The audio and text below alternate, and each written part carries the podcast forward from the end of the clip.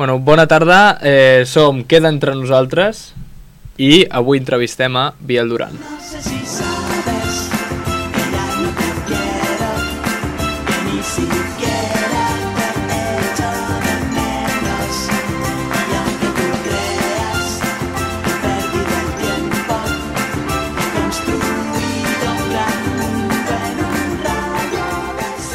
Bona tarda, estem aquí l'Aina, el Manu i jo. Exacte. Hola! Bueno, què? Què tal? Com estem? Ens hem pres un break bastant llarg. Sí, fa que no perdoneu. venim des de cap d'any que no fem cap Però programa. necessitàvem, era necessari. Perquè és Exacte, el batxillerat ens té que totes les vacances... amargadets. Ja, batxillerat és una excusa, eh? Perquè... Not gonna lie. Sí, però...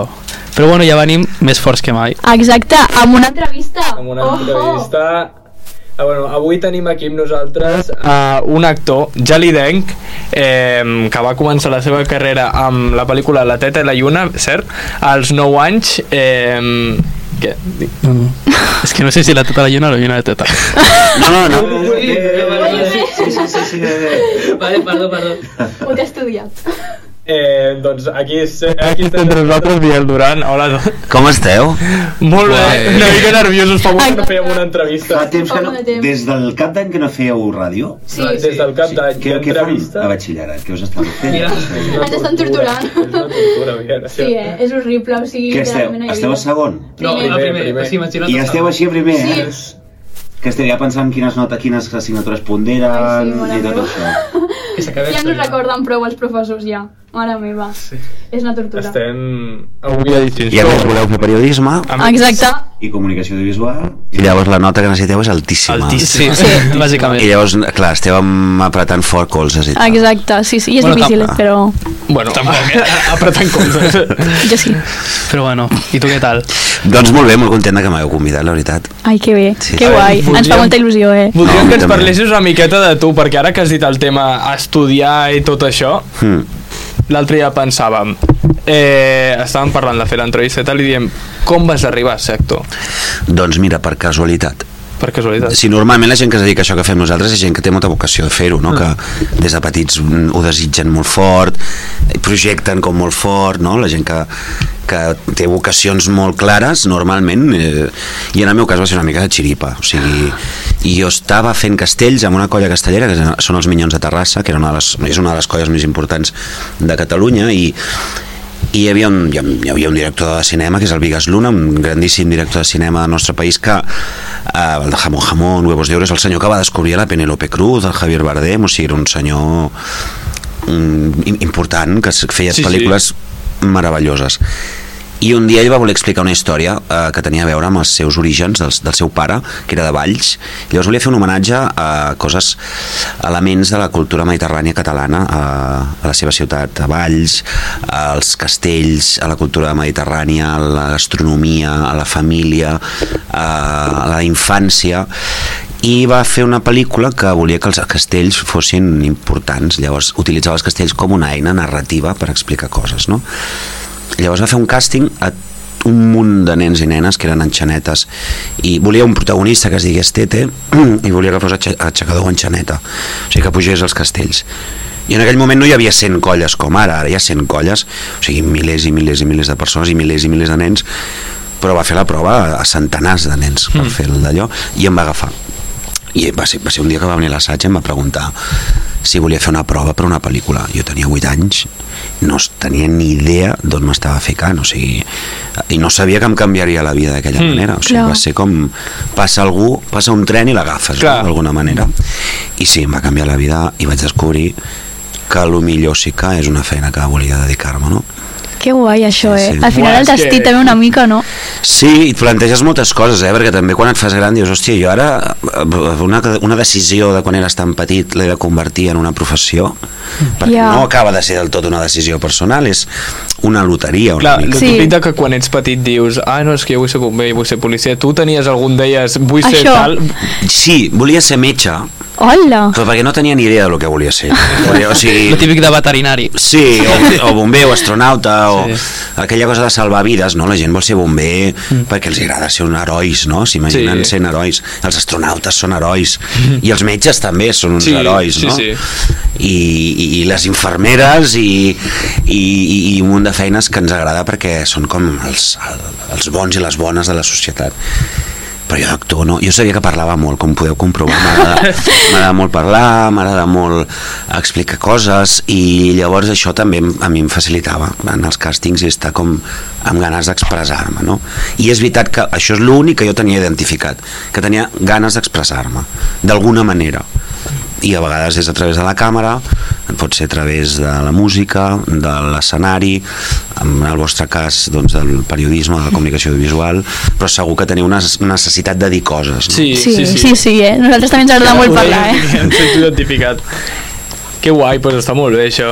És Hombre, que aquí sí. som molt creients del destí. Sí, som aquí. En parlem que, quasi cada programa. Literalment. I bueno, això està molt guai. És molt guai. I al final la vida, no sé, t'acaba conduint per camins que dius, ostres, no m'ho esperava, però que bé que ho ha fet. És, és fort, eh? Sempre tu... Jo, jo m'ho he plantejat mil cops, eh? Que, què és casualitat, que no... I fixa't que jo, per exemple, sempre havia... No creia en Déu gens ni mica, a casa superateus, tal, Sí. i amb el temps penso, és que no pot ser, ha d'haver-hi alguna cosa. Sí, Ha sí, d'haver-hi sí. alguna cosa, o sigui, no pot ser que tot sigui casualitat. Evidentment que eh, no tinc ni idea, ni idea de lo que hi ha i de lo que no hi ha, però, però a vegades passen coses que dius, aquests, aquestes connexions no, no poden ser, perquè sí. Mm. Això no vol dir que la gent que pateixi en el món i, i està Ja. en situacions d'allò, eh, és, és, és, llavors és quan entens que no pot ser que existeixi un Ja, Déu, ja. no? un destí, perquè dius, hòstia, la gent que realment ho està passant malament, què? Mm, clar. Pues, mm. Per què és tan cruel Déu amb aquestes Sí. persones, no? Déu o, la, o el, el destí, eh? que algunes, Sí, algunes sí. persones ho, ho relacionen, no? Sí, sí. Que guai. Llavors, o sigui, et fan la, el càsting per la pel·lícula. Sí. No vas fer mai teatre, no vas fer... O sigui... Jo tenia la sensació que alguna cosa així faria, Mm. però, però jo estava en una colla castellera de petit, com us deia, i els, els castellers és un lloc on tu quan ets petit parles amb gent gran tot el rato perquè la colla són 300 persones adultes i 15 nens i nenes. Llavors, ja tens una manera de créixer que és parlant amb gent gran, comunicant-te molt, i els, els enxanetes són, tenen un caràcter especialet. Són com els porters de futbol, una mica, que estan una mica... Pues hi ha un punt que també són els especialets, i, té, i són especialets en el sentit que, que hi ha algú com... se senten protagonistes, tenen una responsabilitat des de que són molt petits, i a mi Clar, això... puja dalt, no? Clar, pujar a dalt, has de coronar el castell, tothom està pendent de que facis l'aleta i Clar, baixis, hi ha un punt que se't posa una pressió sobre molt gran, i, i jo, jo sabia, i la gent de la colla em deia, tu acabaràs fent. Teatre o presentaràs coses o el que sigui perquè perquè era molt pesat bàsicament. I, i alguna cosa intuïa que seria a través del cinema l'entrada a això, no, ni de conya que potser hagués fet teatre més endavant, potser sí Clar, això com va, tu tenies 9 anys, això em, em crea molta curiositat a mi. Al plató, què et feien? Vas estar uns mesos de rodatge, imagino, havies d'estar com els niños dels nens del Cuéntame, que estan allà, que el Carlos i tots aquests que van créixer allà amb un mestre i tal, o... Sí, el, la primera experiència que va ser la Teta i la Lluna, Sí. eh, potser el rodatge van ser tres mesos, o dos mesos i mig, o... llavors és un temps determinat que tens un professor particular que es dedica a tu per poder fer avançar tota la feina a l'escola. Mm. I a més era una condició importantíssima per part dels meus pares. Si tu et vols dedicar a això, evidentment, has de treure, has de tenir un rendiment Sí. acadèmic mm, Ja. bo. Mm. Si en el moment en el que uh, això et tregui de lo que et toca fer ara, que és estudiar, hauríem de veure què fem. Llavors jo tenia molt clar que havia de ser un bon estudiant i que havia d'aprovar els exàmens amb nota i posant-me pressió sobre, eh, encara, perquè que al final també t'acabes posant més pressió. I, i amb el temps, després quan entres a fer sèries de, que duren més temps, a TV3, ni Saga de Poder i tal, aquestes sèries diàries Sí. que duren 3 anys, 4 anys, 5 anys, llavors pues, encara necessites algú que, que pugui ajudar a avançar feina a l'escola. Uh, jo, a, a mi m'ha ajudat molta gent d'aquí Gelida la, mm. la, la Marta Rossell va ser la meva professora quan jo era petit durant molt de temps la Margarida Llavina uh, dels Llavina Espinac d'aquí de tota la vida també va ser la, la meva professora durant un temps i m'acompanyava a rodar és a dir, sempre hem tingut persones de confiança que m'han pogut acompanyar als llocs que m'han pogut uh, ajudar a repassar la lliçó de l'escola quan no he pogut anar-hi i sense això no, no hagués pogut mai de la vida Que guai. Ah. Ara que, Sí. que m'ha mencionat el Cuéntame. Tu vas sortir-hi, veritat, al Sí, Cuéntame? vaig estar-hi una temporada. Vas estar una temporada que era, si no m'equivoco, la de quan el Carlos anava a la guerra... No, a la, a la Mili, pot a ser? la Mili, bueno, jo anava a la Mili. Tu anaves a la Mili? Jo anava a la Mili. Jo era un Jordi, un Jordi, dic, un catalanet que van posar allà. Em van donar un paper que havia de ser gallec. I jo els vaig dir, home, doncs si m'agafeu... Ja, ja. Si m'agafeu a mi, doncs, jo, jo què sé, ja, jo de gallego no us ho sabré fer. Ja. Que potser sí que podria, però dic, pues, joder, que hi ha, molts actors gallegos que us ho farien pues, molt bé. gallego. Dic, perquè és, pues, que sigui català i és un noi que anava a la mili putejat i no li agradava anar a la mili. Dic, pues, és com, com, com más razón, no? a defender la pàtria, pues, el Jordi no li mola No, gaire. no li molava. No, com que no. Què en penses de Cuéntame? Ara s'ha acabat aquesta... Va ser l'última temporada, l'has seguida des de llavors o...? Una, una sèrie de, mm, mitiquíssima de les millors produccions que s'han fet a Espanya en els últims anys, sense cap mena de dubte. Van trobar una manera i un format que s'ha copiat a molts països del món que han intentat trobar en una família que es va fent gran al llarg dels anys una manera d'explicar les històries dels, de, dels països i més enllà, ha transcendit, ha guanyat molts premis i han passat molts actors i moltes actrius i, hòsties, aquestes sèries mítiques que hagués pogut durar encara més anys i, Sí. i que tothom se la va fer molt seva, sí, sí. Sí, clar, ara, bueno, no sé jo si ja era l'hora d'acabar-la, no sé. Jo és que sóc molt fan de Cuéntame. a Tu la part- mires, eh? Jo la mirava, jo la mirava, sí. I passa, aquesta temporada la que va sortir tu, és que crec que no havia ni nascut. Quan pot ser? Pot Quan... ser. Temporada... Ué. Jo hauria tenir 20... Tu quants anys tens? Jo tinc 17, vaig fer ahir. Ah, mare que us ha parit, eh? Quin puto fàstic que feu. 17 anys. No? Doncs 17 anys jo hauria tenir, quan vaig anar a Cuéntame, 22 i en tinc 40, no havies nascut. No, no havia nascut. Hòstia. no, No, no, Mare no. Que fort. Sí, sí, a mi em va fer molta il·lusió, vaig estar allà uns capítols, ja sabia que era una col·laboració de 8-9 capítols d'una temporada. Uh, sí, a Madrid hi vaig estar moltes temporades, i anava anant bastant, i vaig fer algunes sèries Antena 3, alguna altra Telecinco, TV1, sí, sí. I, i sempre, era una època que, mm, bueno, mig any el feia a Barcelona i mig any el feia a Madrid i me n'anava a viure allà. Sí, sí. Ostres, que guai. Que I guai. parlant d'una cosa que m'ha cridat atenció que has dit abans, no? Lo de la pressió que has dit, o sigui, vas tenir molta pressió acadèmica. Bueno, és, una, és més la pressió de que quan a un nen li fas fer, li fas treballar, Mm. és una cosa que alguns països del món han normalitzat perquè s'exploten a les Sí, criatures. sí, és veritat. Espanya segurament alguns familiars vostres us diran és que vam començar a treballar amb 13 Sí, anys i no sé sí. què, no? Uh, i, ta, i, i, i és, és un trauma.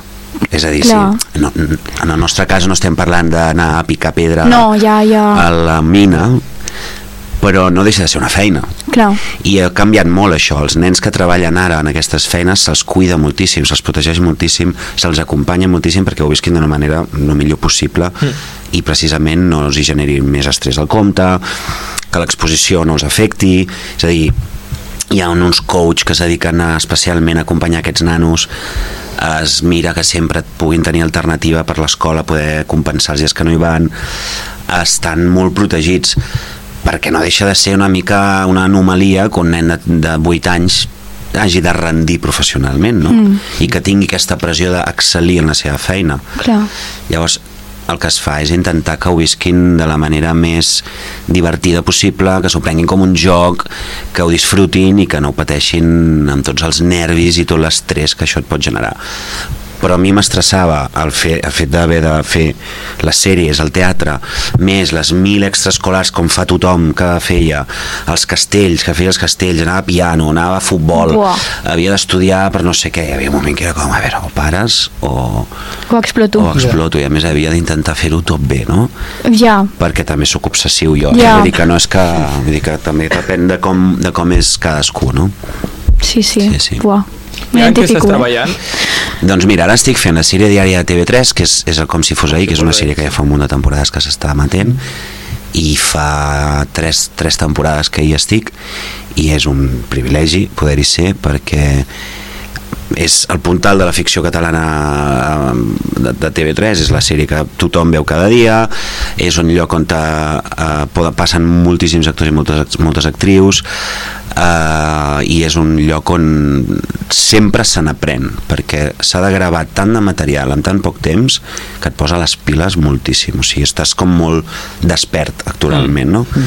I, i és fantàstic, la veritat. I llavors estic fent, tenim una petita companyia de teatre amb uns, amb uns amics eh, que es diu El Ramat, que vam fer la Ovelles, La Pell Fina, eh, i això és un projecte una mica nostre que ens vam muntar fa un temps i fem comèdies. Creiem que comèdies les que volem que la gent que coneixem els agradi, és a dir, intentem fer aquelles comèdies que nosaltres voldríem veure Mm.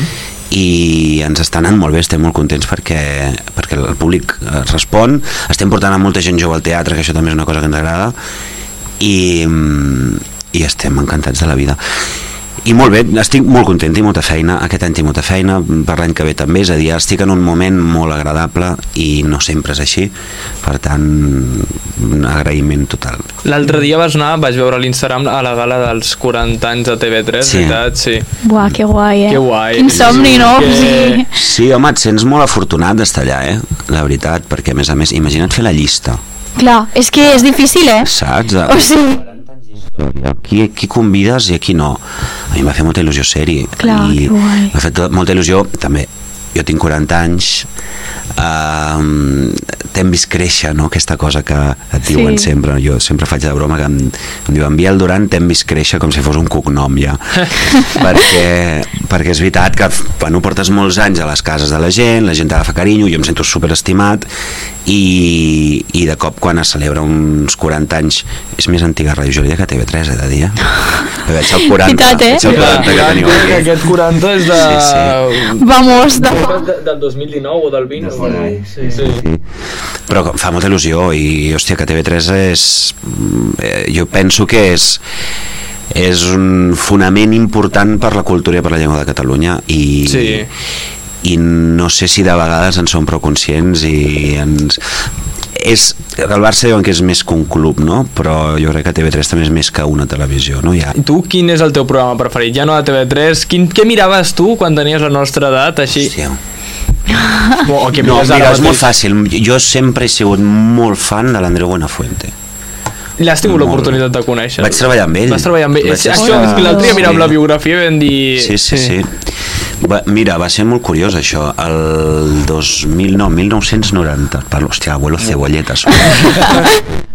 1996, por ahí, eh, me'l vaig trobar a l'entrada de TV3 amb l'Oriol Grau i el Fermi Fernández, que eren al Terrat.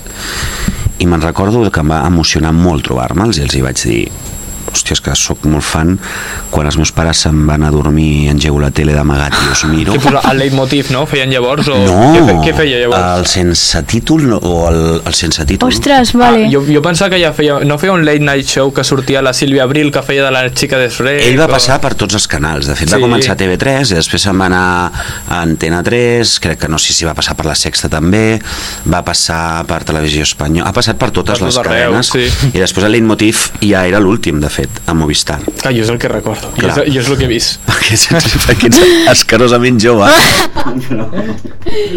El que passa. Sí, sí, però, però no, no, el Buenafuente fot molts anys i, i quan va sortir, ell sortia en un programa que es deia Persones Humanes que el feia un tal Mikimoto que ni us deu sonar Em sona molt el nom. Sí, sí. el nom moltíssim. en Mikimoto era un Ni crac i, i ell apareixia allà comentant les notícies dels diaris i ja, ja tenia molta gràcia i després va, va estrenar un programa a TV3 que es deia Sense títol i va ser com la irrupció d'un geni de la comunicació i de l'humor Mm. llavors ha muntat pues, una productora que es diu El Terrat que és fantàstica que ha contractat sempre els millors còmics del país qualsevol que destacava en comèdia ell els ha tingut Sí. molta vista i els Sí, ha sí, tingut sí. amb ell al seu costat no? Alberto, el Corbacho el... tota aquesta gent i a mi em flipava molt, o sigui, jo el veia i em, em flipava i un dia em va fitxar diu, et portaré al programa, t'entrevistaré i et fitxaré Que guai. i vaig acabar la temporada amb ell, jo feia com un jovenet de 13 anys que sortia allà i feia les preguntes incòmodes als, als, als famosos Vale. llavors venia el Jesulín de Urique que tampoc deveu saber Hòstia, qui és sí, a tot, a tot, no, aquest, aquest, aquest, a- aquest, aquest, aquest. Eva, el pare de l'Andreita. Correcte. I venia la Celia Cruz, cantant cubana mm, famosíssima, i jo els hi feia preguntes impertinents. I venia... Sí, sí, les preguntes més impertinents que us pugueu Ja l'entenies el imaginar. Jezulín, así parlando así. No era fàcil, no era fàcil. No, i el Carles Sabater, que era el cantant de Sau, De Sau. Clar, que es va morir. hola, sí. M'encanta, Sau. i, i va passar per allà gent molt heavy que, que a mi em feia molta il·lusió i llavors m'enviaven a fer reportatges allà, el Buenafuente una vegada em, em va enviar al Mundial de Futbol de França va dir, escolta'm uh, hi ha el Mundial de França de futbol t'enviarem a entrevistar jugadors era l'època del Zidane, del Ronaldo Sí. de tots aquests i dic, hòstia, que guai, no? Vaya somni, o sigui, aniré allà, clar. entrevistaré aquesta penya, al final la FIFA no ens va donar permís, Bueno. i, i em van enviar a París però a fer un reportatge de Disneyland sí. Oh? Que guai, què anaves de premsa? Què anaves de premsa? Ah, anava com a, havia de tenir una acreditació de premsa pel Mundial que al final a última hora no va aparèixer I jo demà volem fer un show, perdona si interrompem. Demà, saps, estàs seguint Operació Triunfo? aquest any no gaire, el miro per l'Abril Zamora L'Abril de que Mora. és la millor Ens encanta. sí, i alguna vegada l'he vist per ella i, i la veritat que a més és, Per és xarxa està donant un bombo. bona col·lega Per xarxa està donant un bombo la Grizamora. O sigui, Sí. tot el món, com qui l'ha descobert ara, sí, sí. és superguai. Pues ella va fer una sèrie molt bona que es diu Todo lo Otro, que la van penjar a HBO. Sí, va- Jo la vaig No conèixer veure. per vis a vis, a l'Abril Sí, Zamora. també, Jo també. també. És molt bona aquesta, Sí, aquesta dona, sí, sí. I és d'aquí. Demà, eh, el cas és que demà fan les firmes a Barcelona. Nosaltres som molt fans d'Operació Triunfo. D'aquesta edició. D'aquesta De bueno, totes. de, jo, bueno, de totes les que hem vist, les que estaven Les vives. dues últimes. Jo em vaig enganxar el 2017 amb la Maia, l'Aitana i aquest. Àngel Llàcer, Amb, la profe o no? no, Era. ja no hi era. Ja no hi era. Àngel Llàcer no va ser les primeres edicions. Hòstia, és que no sé. I llavors qui hi havia de professor d'interpretació en aquelles que us veu enganxar Vam vosaltres? tenir el, l'Ivan Javis. Banda, va estar, los Javis, Ah, també. ah, bueno, clar, clar, clar. Bueno, és que és un fenomen molt heavy Sí. i és fort que això funciona cada any i va ser un invent va ser un invent d'aquí, de fet, eh? Sí, el, del- això del Ma- Mainat i el Cruz Mainat, sí.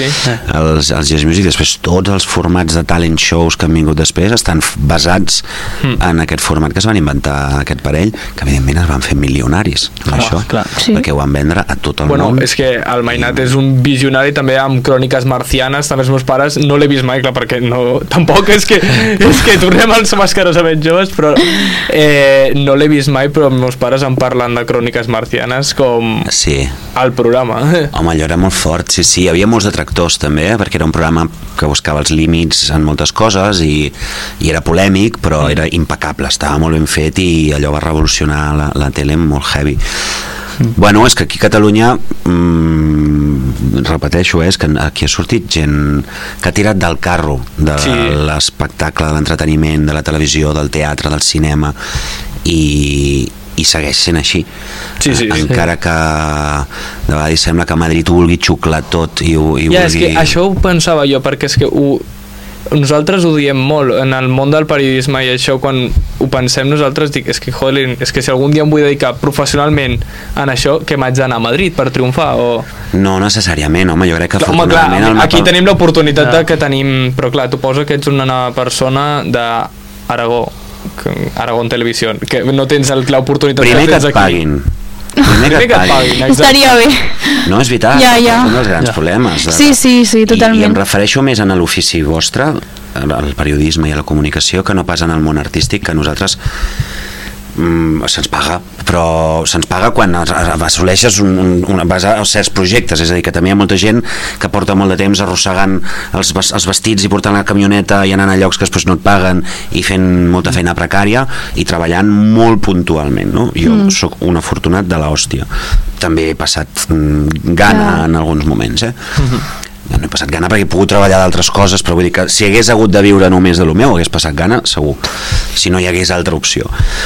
Però tothom que es dedica al periodisme i que està en mitjans de comunicació, el primer que et diuen és que ara es paga molt poc, mm. Sí. s'ha fragmentat tot molt, monetitzar els mitjans de comunicació a través de les xarxes eh, de- de- de- d'internet no sempre és fàcil, els diaris molts són deficitaris, la, els mitjans de comunicació privats s'aguanten perquè ja tenen subvenció, tenen moltes Sí. publicitats Sí. i paguen i precaritzen moltíssim a la gent que hi treballa, vull dir que clar és, està És jodido. que, clar, d'alguna Sí, manera, sí, sí. dedicar-te a Estic tot, animant, eh? tot l'àmbit dedicar-te a tot l'àmbit de lo que és l'artístic, ja sigui bueno, tot el que no siguin els números, perquè nosaltres Literalment, som eh? hasta discriminados a l'Insti els que T'ho fem juro. lletres. O sigui, és Els que fem lletres. Perquè eh, és en plan, bueno, vosaltres no us guanyareu bé la vida, vosaltres no... Clar, sí, perquè una cosa, a mi sempre m'han dit, tipo, dit, vull ser periodista, i em diuen, busca't una altra cosa. A tu també... Això.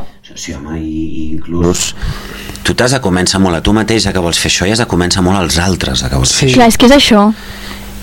bàsicament perquè no vingui un cenisso com jo i us digui no us guanyareu la vida, això no es paga, això és una merda. El que he fet jo ara que és horrorós i que no serveix per res. Perquè bàsicament si sou bons i ho feu bé eh, tampoc... Voler no sempre és poder. Ja. Ja. Que això és una És mentida veritat. que ens han Ja. fotut Sí, al això cap. ens ho foten al Sí. cap. Voler és poder. Tot Mira, no, voler no és poder. I a vegades Sí. hi ha gent que té unes cartes i amb aquestes cartes jugues a la partida que pots. Sí.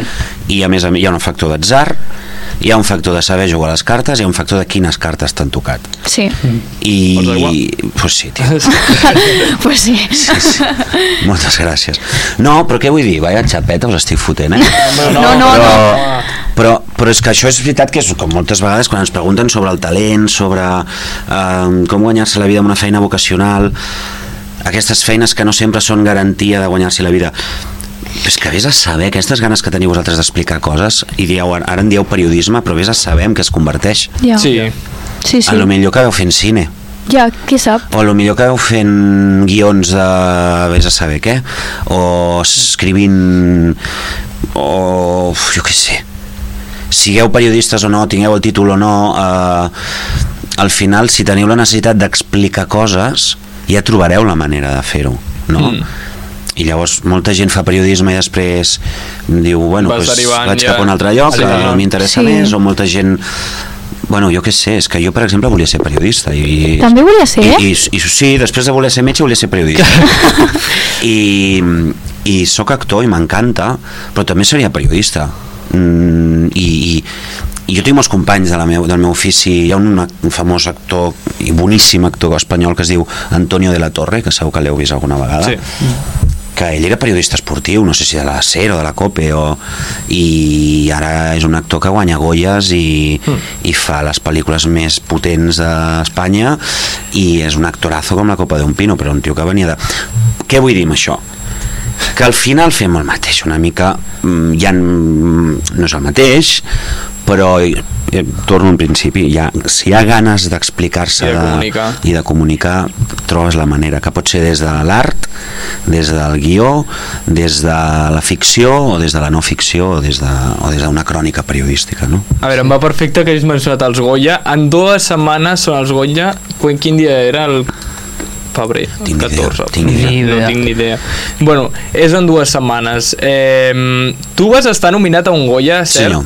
Uh, que va ser per quina pel·lícula va ser? Más pena que gloria Más pena que Gloria. Uh, actor Sí, de no sé què revelació. León. Revelació, sí No sé Com ho recordes, l'experiència Goya? recordo que sempre dic que no sé si és molt bona idea premiar gent tan jove Clar, jo, ja, jo ja tenia 19, 18 allà, eh? Sí, o, o 20, no, 2002. no me'n recordo. Sí, que estem al 2024. Sí. Pues no sé, fes, Fa 22 anys. Pues per ser de lletres, déu nhi lo ràpid que has anat, eh? Clar, jo soc de social. Ja, ja. Almenys Aquesta- digue- No, les mates Són socials les mates del social. Els de l'humanístic no... Els de l'humanístic encara estaven fent els càlculs. Pues això, pues, si fa 22 anys i tinc 40, pues això. Uh, el, el, jo, jo era molt jove, em, em fa molta il·lusió i, em, i també va ser una pel·lícula, em van donar el premi al millor actor al Festival de Màlaga, que això també era com... Sí, sí. ho tenim apuntat. Oh, però no t'ho creus, o sigui, una Clar, cosa així... sí, sí. El pitjor és que tu et creguis que això vol dir alguna cosa. Clar, Ja. que se't pugi el cap, no?, d'alguna manera, o... Sí, o que diguis, ah, vale, soy un elegido, Ja. estoy en el Olimpo de los dioses. T'has trobat a gent així? Hosti, tant, però és que hasta, hasta tu un mateix ha de vigilar, no sé, això. Ja, ja. Clar, jo penso que mm, potser has de tindre al costat envoltar-te de la gent dels que has estat sempre tu et segueixes envoltant dels la gent ah, clar, ets aquí al poble Jo visc aquí tu ets aquí i, i m'ha anat molt bé. i aquí a Gelida tu has trobat eh, he sortit a la teta i la lluna i, i de cop la gent et va començar ah, una foto pel bueno, foto no hi havia Sí, foto, aquí, però- aquí a Gelida hi ha a vegades al- gent de fora també et diré, eh? Sí. perquè gent del poble que vingui a demanar una foto seria raríssim. clar, però tu estàs, si estàs comprant aquí al supermercat no t'ho agafen Gent que és paguen. més nova, que fa més poc que viu aquí o Val, allò, doncs sí, mi Clar, és que si t'ha vist tota la vida no et dirà ara una Sí. foto. Clar. No, però a Barcelona sí, clar. El, el, Mm. I també m'agrada molt viure aquí per això, perquè tothom, perquè ja ens coneixem des de petits, diguéssim, no? I, així, Mm. I per mi també és una manera d'estar tocant de peus a terra, de no flipar-me, de no estar tot el rato amb la Clar. meva bombolleta de gent de l'ofici, Sí. que és una bombolleta especial. I de gent... Ja m'imagino. Tens que- alguna persona, gent de l'ofici, així que diries... Ui! Mira, ara t'ho diré, i et donaré el DNI i l'adreça. T'han proposat proposat d'anar a la No, beca, no, no m'ha tocat promocionar res així, Pepino Espanya, perquè fa, fa molts anys que no faig res a Pepino Espanya. Uh, però que Vols això... fer-ho? Sí, ara, ara hi ha cosetes. Ui, Xules. Se vienen cositas. Ara- Te vienen cositas. A veure, si, fa la gent que diu això. a veure, Vaya, vaya. a veure si t'haurem de cridar per donar l'exclusiva aquí. No, no, però us puc dir això, que hi ha una cosa que es, estem a punt de tancar, que és molt guai, que és per una plataforma mm, d'aquestes de tot el món i que mola molt i estic molt content. Ai, que guai. Que guai, sí, que sí, guai. Sí. Que Com a actor, no? Ja, ja, ja. sí, sí. Que guai. Que guai. Bueno, parlant, abans has mencionat, que ho hem passat així per alto, eh, l'obra de teatre Pellfina, Això... Sí. i que per primer cop doncs, te l'emportes una mica aquí, a Gelida, i bueno, preguntar-te com, com et sents aquí algú que has fet tu, que has, que has, que has creat, bueno, suposo que junt amb companys, que ho portis aquí al, al lloc d'on ets al final. pues es, mira, portem dos anys fent aquesta funció, hem estat a Barcelona, al Teatre Borràs, hem estat um, 50 ciutats i pobles de Catalunya i estic com si l'hagués d'estrenar aquest diumenge. És fort, eh? És més nervis Eh, portar-la sí, aquí al teu sí. poble que, Segur. que estàs amb la gent que coneixes o és... És per una banda, a veure, nervis, l'estreno quan no ho has fet mai i ningú ho ha vist és el pitjor dia, perquè és el primer dia que tens el contacte amb la gent. Clar. Uh, això ja no ho tenim perquè ja hem vist que funciona i sabem la resposta del públic i sabem que la gent s'ho passa teta. Llavors això ja està superat, pantalla passada. Ara, venir diumenge aquí i vols que agradi molt que la gent s'ho passi teta està tot ple, se'n van les entrades superràpid i vols que funcioni clar, i és, pues sí, tothom et coneix i a mi em veuran amb molta informació al darrere, saben que saps què vull dir? Clar. que és, és diferent, és diferent. A mi, Ja. Hi ha un punt en la feina que fem, és com els mags que no ensenyen els trucs, ja està bé que no et coneguin gaire Sí, sí. per fer un personatge, Sí. perquè hi ha una part que no saben mai què és del personatge i què és de l'actor. Clar. I quan et coneixen molt, ah, t'estia, dius, ja, Ah. Mm, és, ara... ah, és que ets tu en realitat. No. I el personatge és un psicòpata, saps? Ostres, però t'imagina que diguin això. Home, aquí a Gelida s'han esgotat les entrades, però el primer dia, diries, jo vaig anar a buscar-ne, ja no en quedaven, i al final mira, el meu tio també, mira, tinc una aquí, i vaig dir, ah, doncs mira, doncs jo sí que vindré, vaig dir. A veure, Pues, no, no, veniu, veniu, que us ho passareu bé. explica'ns una miqueta de què va. Mira, la Pell Fina són els mateixos autors que vam fer Ovelles, que ens vam conèixer allà i vam, ens vam entendre molt. Ells són parella, o sigui, la gent que ha escrit això, que es diuen Iago Alonso i Carmen Marfà, són una parella de 40 anys, maquíssims, intel·ligentíssims, que estan vivint junts i s'estimen molt i han tingut dues criatures. I han viscut la paternitat i la maternitat per primera vegada amb lo difícil que és avui en dia ser pare i ser mare perquè hi ha una pressió social tremenda en ser el millor pare possible perquè t'agafen una edat en la que tu encara vols ser jove i al final el que parla és es diu la pell fina per què? el plantejament és una parella d'amics se'n van a casa d'una altra parella d'amics que s'han mudat a un poble tipus Gelida perquè com que tenen una criatura volen sortir de Barcelona, que això està molt de moda Sí. jo vull criar-lo en un lloc que hi hagi verd sí. i, i que juguin pel carrer això, bueno, després no ho fa ningú eh? Ja, literalment, eh? però aquesta cosa. Llavors els van a visitar perquè van de tenir un bebè. Són uns amics que fa uns anys que no es veuen. I quan li presenten el bebè, el bebè els hi sembla que és horrorosament lleig. Llavors no saben si dir-ho o no dir-ho als seus amics, perquè són d'aquests amics que els agrada dir les veritats a la cara. Vale. Fent-se una mica els guais. Saps aquesta gent que diu... passat. Sí, Jo estoy por encima de todo i te puc dir, el teu fill és lleig com una granota? Hòstia. doncs això. la gent així, la gent Hi així. ha aquesta gent que dius, cal dir la veritat. Exacte, a vegades millor que te l'agradessis, no? Qui t'ha preguntat? Estaria bé. T'he demanat si és guapo o lleig el meu Això. fill? Sí, sí. I això, que pot semblar una broma de, bueno, som col·legues, no passa res, fa pupita una Sí. mica. Perquè tu estàs allà que no dorms per les nits, estàs uh, donant-li el biberon al nen amb una mala hòstia que flipes perquè no pots anar al Primavera Sound i estàs allà, no? I va una mica d'això. I a partir d'una premissa molt còmica, que és això, doncs, aquest nen és lleig, eh, doncs imagineu-vos cap on van les coses. La- L'amistat es va tensant, van sortint cosetes de fa molts anys i Hòstia. Uh, Sí, el sí, pitjor és sí, sí, sí. els anys, els anys S'ha de dir sempre la veritat o no? On està el Mm. límit, no? Hi, hi havia una cosa que llegia l'altre dia que deia uh, donde acaba tu libertad Empieza de Eh, otro. em, Bueno, això sí, però no deia... Bueno, el del sincericidi, no? Heu sentit a parlar del Sí, sincericidi? sí, jo aquesta frase també l'he sentida, la que has dit tu, de quan acaba la teva llibertat, és quan, quan inveixes als altres, pot ser algú així. Sí, i si no et pregunten, sobretot, no? Perquè si et diuen... Si tu preguntes... O si no, quantes maneres hi ha de dir les coses? I per què de vegades sempre triem la pitjor? Tu tens la pell fina. No? Sí. Sí? Jo, vosaltres teniu la pell fina? Buah, és que... Depèn és que la clar, la cosa és... Eh, què és tenir la pell fina? Això, Per cadascú té el seu com ho concepte. definiries tu? Aquesta és, la- aquesta és la pregunta. Què és tenir la pell fina? No tinc ni idea. Però, però, però està bé plantejar-s'ho. No? Fins a quin punt és legítim ofendre's? Clar. Fins a quin punt és legítim ofendre? Mm. Um, en el fons, el títol és una mica enganyós perquè l'obra es deia Això no es diu al principi que ens semblava un títol horrorós perquè és com de comèdia barata Mm. això no es diu, amb punts d'exclamació saps allò? Yeah. semblava una mica una comèdia com de fa més anys no? I la pell fina molava perquè tenia aquesta cosa que té a veure amb l'ofensa, que té a veure amb la sensibilitat, no? Ah. En el fons, què és la pell fina? És la capacitat que tenim per, per, per ser sensibles, o més o menys sensibles a les coses. Joder, ser sensible no està mal. Que no vol dir ser sensiblero. Sí, No? Una cosa és vendre la sensibleria i una altra cosa és reconèixer que som sensibles i que les coses ens fan mal i que si no ens les diuen bé doncs ens fan pupitar i no cal anar pel món tirant la nostra merda als altres no?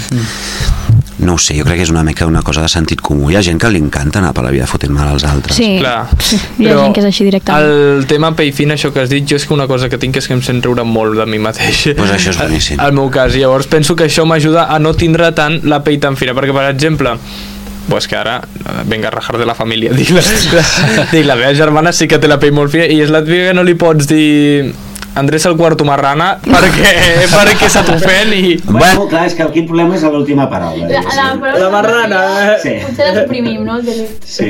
No, no, però li dius Andrés al quarto i també s'enfada. Llavors, és... jo sent riure molt bé de mi mateix i penso que és una virtut, però... És que jo crec que a la generació que estem hem après a riure's de nosaltres perquè si no és que al final t'enfonses i, i Bueno, no és que després ens diuen la generació de cristal, que això... Ja. això- i creieu que no és veritat No, crec que no. Crec que no. no, jo crec que El que no. passa que Sí, crec jo que crec que deixem que se'ns- es noti ens més els nostres sentiments, o sigui, ho visibilitzem tot més, saps? Clar, però jo crec que ara hi ha, hi ha més gent que s'ofèn més i gent que s'ofèn menys. Sí, Llavors també. és com Hi ha extrems, una ara. pelea constante. Sí. Jo aquesta conversa que estic tenint amb vosaltres ara sobre eh, com ens ofenem i si ens en riem de nosaltres mateixos i no, no l'hagués pogut tenir amb els meus col·legues a la vostra edat. Exacte. Perquè És no que teníem la intel·ligència emocional que teniu vosaltres, ni de conya, perquè no se'ns va educar així. És que és això, l'educació. I perquè tot era tapar i tapar i tapar i no mostrar debilitat en cap moment. Però això és horrible. És horrible. És una repressió que, com tu treus això, o sigui, a casa, jo és que no m'ho podria imaginar, sincerament, si Sí. jo hagués viscut en aquella època, o sigui, jo no podria, si ja a vegades sento la pressió, no poder expressar-me gens, o sigui, ho passaria fatal. Sí, però vosaltres esteu acostumats des de petits, no? Anàveu al col·le i us deien avui com esteu? Sí. No? I fèieu unes, Sí, unes sí. aquelles dinàmiques d'intentar reconèixer en vosaltres en quin estat anímic esteu i ho compartíeu entre vosaltres i tal. Tot això que ara hi ha gent que critica mm. perquè es veu que, bueno, que això no és... Dius, no, home, és que això, això està, també s'ha d'aprendre a llegir i escriure, eh? Sí, i tant. I a fer, a fer tots els Sí, càlculs. sí. I a tenir un informe PISA de puta mare que, Que està molt en tendència, això. Vull dir que no, una cosa no, no, no, no és excloent de de l'altre, però jolín, a mi em fa molta enveja i em fa la sensació que quan parlo amb gent de la vostra edat d'ara esteu molt més acostumats a ser honestos amb el que sentiu després fem tots el que podem Sí, també. Sí, també està el Però- tema mm, una miqueta estereotipat de sexes i tal, clar, potser el tema ser un noi, potser eh, en altres èpoques pues, era més tancat als teus sentiments i tal. Jo sempre ho he dit, jo tinc molta sort de que amb els meus amics pues, eh, em puc obrir perfectament i dir, mira, m'està passant això i necessito parlar-ho i ja està. Sí, és que és tal qual dius, Adrià, però això, és, això és, és, és, amb els tios ha sigut especialment eh, bueno, el de tapar, el d'emmascarar, el de fer-nos els durs, el de que no se'ns vegi mai la debilitat, i és veritat que amb això les dones ens porten anys i anys i anys d'avantatge, no? Uh, aquesta cosa, quan elles parlaven de coses de dones, dèiem, era quan elles realment parlaven de com se sentien, de com es relacionaven, de què les preocupava, mentre nosaltres estàvem traient-nos un moc darrere el pal de la porteria, no? Vull dir, Bueno, hi ha coses que encara es conserven. Homes, A tu quan començaves a anar a l'escot fent res al rosari al principi? No. No, val. Això. no, Ai, no soy tan viejo. Això. Tu vols, tu vols sortir viu d'aquí? Clar, és que... El... Eh, Oye, Pau, nen. Adrià, és que... Home, hi, hi havia mort Franco, no? Franco. Hombre, amore. No, Franco, vale. Franco va morir, Amore.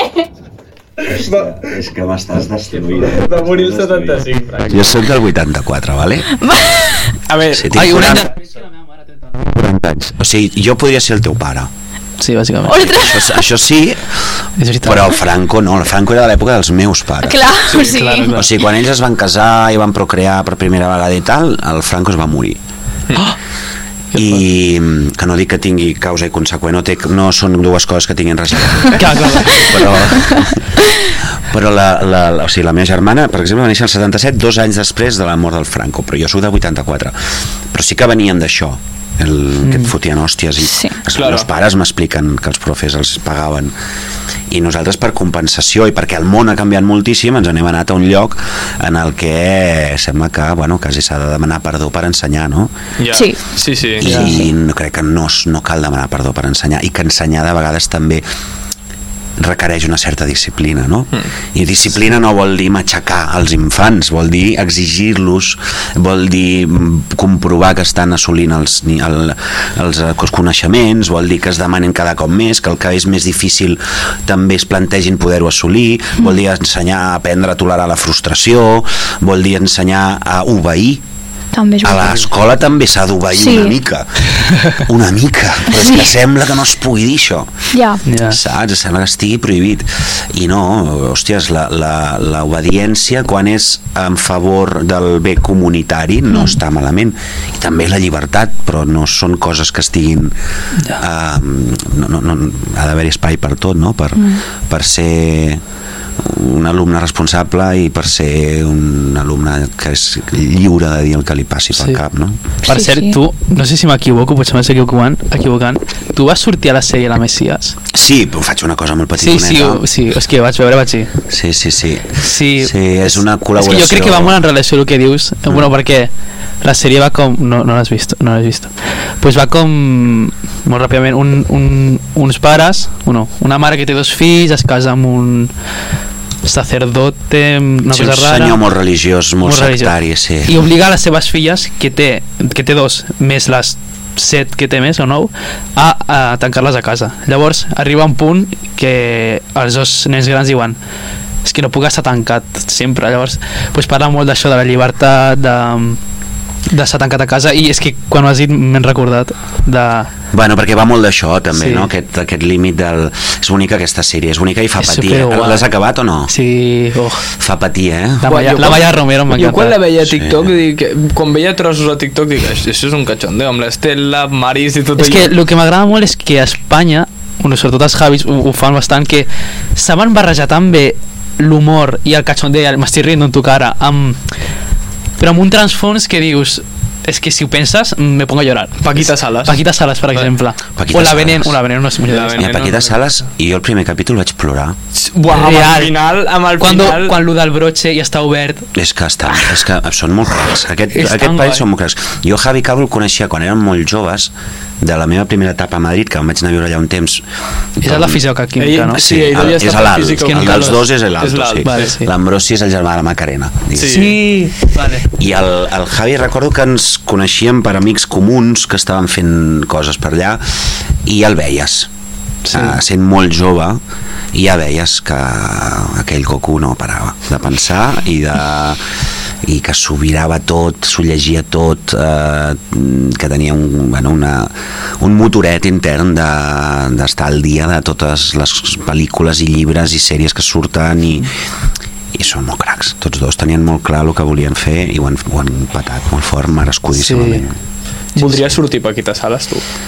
Bueno, jo no crec que no tinc paper allà Podria, eh? Sí, algun actor Home, jo crec d'aquests, que sí. alguna cosa... Sí, un actor català d'aquests que, que, bueno... d'on sigui, eh? però bueno, o sigui, com que hi ha una representant ara et diré, la, la Paquita Sales a mi em recordava la mescla de dues representants que jo havia tingut Hòstia, això és molt fort. Sí, sí, jo sumava les meves dues depres. He tingut moments en què m'he pogut flipar i que no m'ha sentat gens bé i Mm. que a més et converteix en un pitjor professional Ja. I en una pitjor persona. I llavors, si està molt bé tenir clar que les coses només les pots fer si, si a mi em va molt bé de la meva feina esperar el moment desprendre'm els guions, donar-li voltes al personatge, eh, de gravar una presa i després si no surt bé demanar-li al director o la directora fer-ne una altra perquè crec que es pot fer millor eh, intentar entendre amb el company o amb la companya que allò, a veure per on ho tirem això és lo xulo de la feina. I, i discutir-te amb els companys i dialogar i, i trobar mm, maneres i oferir opcions i, i ser molt precís. I això és molt guai. Anar a la red carpet i al fotocall i buscar quina roba me pongo fot, a mi em fot una mandra terrible. Ja. i a més a més que treu molt de temps i molta energia. Mm. que s'ha de fer. Si vius a Madrid és, malauradament és gairebé imprescindible però tampoc cal perdre el cul per estar perdent el 80% del teu temps la teva energia en figurar no? o en tenir molts followers o... no, avui sentia una entrevista que li feien a l'Emma Vilarassau que és una grande i ella era molt radical i em deia és que jo prohibiria directament les xarxes socials jo no sóc de prohibir res això ho deia ella eh? però no- això és que ho prohibiria Dic, i què vol dir això de que agafin ara actors i actrius en funció dels Dels seguidors followers que tenen, sí. Mira. sí, sí, sí. Uah, molt això-. Llavors que agafin a influencers, fort. deia ella, diu, pues que agafin, Clar. que agafin a influencers directament, però és que no és la mateix ofici. Clar que no. És que no és... Eh, eh, I està passant que hi ha una sèrie de gent que que no sap de què de què, en què consisteix aquest ofici i que, bueno, que hi, hi són perquè figuren Sí. Últimament hi ha molt aquest debat. Bueno, últimament ja no tant, però per, per exemple la TikToker aquesta, l'amiga de la Charlie D'Amelio, Sí. que va fer una sèrie i tot el món dient-li que mal actues. I és com, potser es perd una mica això de... Clar, s'està perdent potser o sigui, la que és l'essència de la professió Clar. de... Jo aquest de cas no el, no el conec, eh? però, però s'està perdent l'essència. Evidentment que hi ha actors i actrius que tenen molts seguidors, però els tenen perquè ho han fet amb la seva feina, amb la seva carrera. Sí. No en base d'això et converteixes Clar, en si et actor. dediques a fer unboxing de productes i et posen a... intenten... que després hi han casos i casos, eh? i evidentment que hi haurà influencers que tindran el do Sí, i, clar. i sabran fer o, hòstia, a mi em- ho parlàvem ara la Maia, la Maia Romero. Romero Montero. que és, anàvem Ja, ja, ja, per això. Gogh. Sí, sí, sí, no, no, Romero, Romero. Hòstia, em va fer plorar l'escena Ella ho va de Messias, o sigui Quan, l'àgrima quan, quan canten lo del piano. el piano, aquella escena que té allà sé la ulls. canción de memoria ja. aquella cançó, jo, mm, perdona, m'és igual Ja. si és cantant, si és el que sigui, és un artista. Ho va fer molt Sí, bé. I quan se'n va corrents, també. O, I, per exemple, ara ha sortit un, la sèrie de, de Jo Mai Mai, Sí. que surt el Miqui Núñez. Sí, Ai. També és una mica el mateix cas, és com... Però ell, vaig veure una entrevista que diu jo m'hagués sentit malament, o sigui, com si li estigués traient el lloc a algú, mm, és un intrus. clar, per intrusisme laboral, no es diu. Però Pues, clar, ell diu... Està bé que ho digui, està bé que ho digui, però ho fa molt bé. Sí, bueno, no, no, no l'he vist. Però diu, bueno, a mi em va fer un càsting perquè va- vaig dir, feu-me un càsting perquè és que si no... pues això parla molt bé d'ell. Sí, Saps? Això vol dir, jo sóc honest i sé que potser no és el meu Sí. món i no ho sé fer. I és Clar, si ho fas bé, professional, pues, agafes al una final. altra. I si prova'm, i a Sí. veure què. A veure, és veritat que els cantants estan molt a prop del que fem nosaltres, és a dir, Que han de fer una performance al final a l'escenari. al final està molt a prop el que fem, hi ha molts actors que són cantants i cantants que són actors i actors de musical que no són actors de musical perquè no hi ha actors de musical, hi ha actors i al final una persona que puja i canta en un lloc davant d'un públic és el que fem. Una altra cosa és això que us deia quan algú eh, passa de a fer unboxing de cosmèticos o de, Sí. o de, de un gamer de cop i volta vol ser un actor dius, no, és, això sí que no això estem que és bueno. Bueno, fem una última pregunta. Això. Tenim una última pregunta. Anava a dir a tots els que entrevistem la segona entrevista. Que és, eh, ja que aquest programa va d'adolescents i tal, si poguessis donar-li un consell al teu tu adolescent, Bolo, nen. qui li diries? la pregunta de filosofia. eh? M'agrada, m'agrada, és, és bona. Uf, que no et flipis. Seria la cosa. Treballa i no et flipis. Uh, no hi ha més. És, és, um, és, és molt perillós uh, pensar que tot l'envoltori d'aquest ofici és lo guai i el que mola en realitat és tenir ganes de fer l'ofici no? si no tens ganes de fer l'ofici no serveix de res